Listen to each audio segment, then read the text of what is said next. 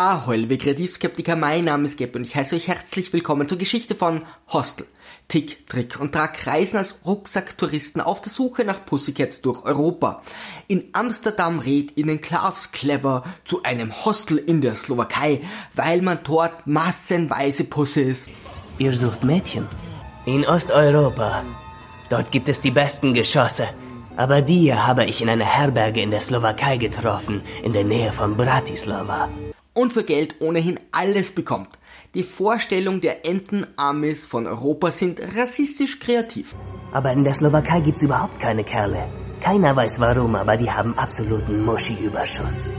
Die drei machen sich also auf den Weg. Ganz zufällig steigt auch noch McManisack ein, der gerne Chirurg, homosexuell und Fleischesser wäre, aber alles irgendwie nicht so richtig hinbekommt. Ich esse lieber mit den Händen.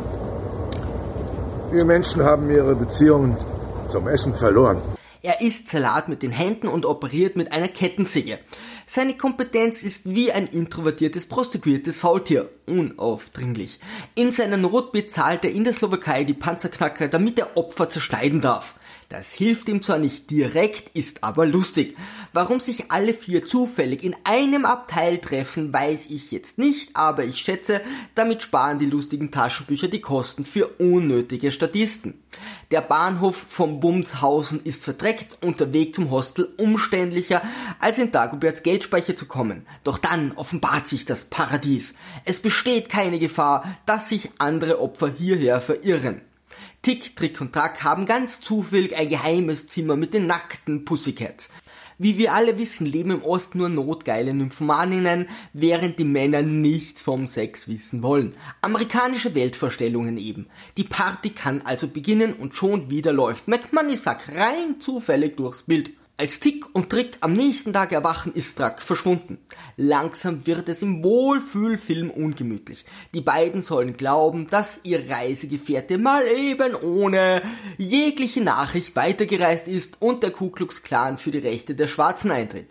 Obwohl ich war auch schon einmal mit Freunden betrunken unterwegs und da geht schon mal jemand verloren. Das nennt man wohl Schwund. Nur eines macht Tick und Trick stutzig. Track ist mit einer Asiatin weitergezogen, obwohl er nicht auf Asiatinnen steht. Hätte man sich da nicht einen besseren Hinweis ausdenken können? Also treffen sich die beiden wieder mit den Pussycats und werden unter Drogen gesetzt. Während Trick nun ebenfalls eingeliefert wird, schläft Tick unerkannt in einem Lagerraum. Glück muss man eben haben. Als am nächsten Tag schon wieder einer fehlt, kommen ihm nun doch unbestimmte Zweifel. Also fragt er die Pussycats höflich, was los ist. Sie schicken ihn zu einem Fabriksgelände.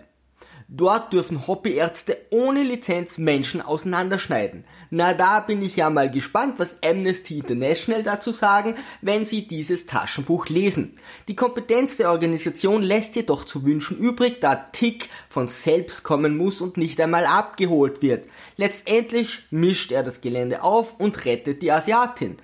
Ich verstehe, dass es für die Orientierung nicht zuträglich ist, wenn ein Auge am Sehnerv nach unten hängt und ständig zu Boden blickt. Ich würde es einfach in die Höhle zurückschieben, aber abschneiden ist natürlich auch eine Idee. Tick flieht mit der Asiatin und wird verfolgt. Es sind Dutzende Kilometer bis in die nächste Stadt. Nächste Szene, sie fahren in die Stadt. Dramaturgie at its best. Denn leider hat das lustige Taschenbuch nun fast keine Seite mehr. Also muss alles schnell enden. Hier treffen nun alle aufeinander. Tick überfährt nicht nur die Pussycat, sondern auch Klaas Clever, der wie ein Schluck in der Kurve vollkommen sinnbefreit auf der Straße herumsteht. Dann steigt Tick in einen Zug, wo, wie könnte es anders sein, noch McMonisack auftaucht. Nachdem er sich auch an ihm gerecht hat, ist alles wieder gut. Liebe Kreativskeptiker, Segel immer straff halten und auf zum Horizont!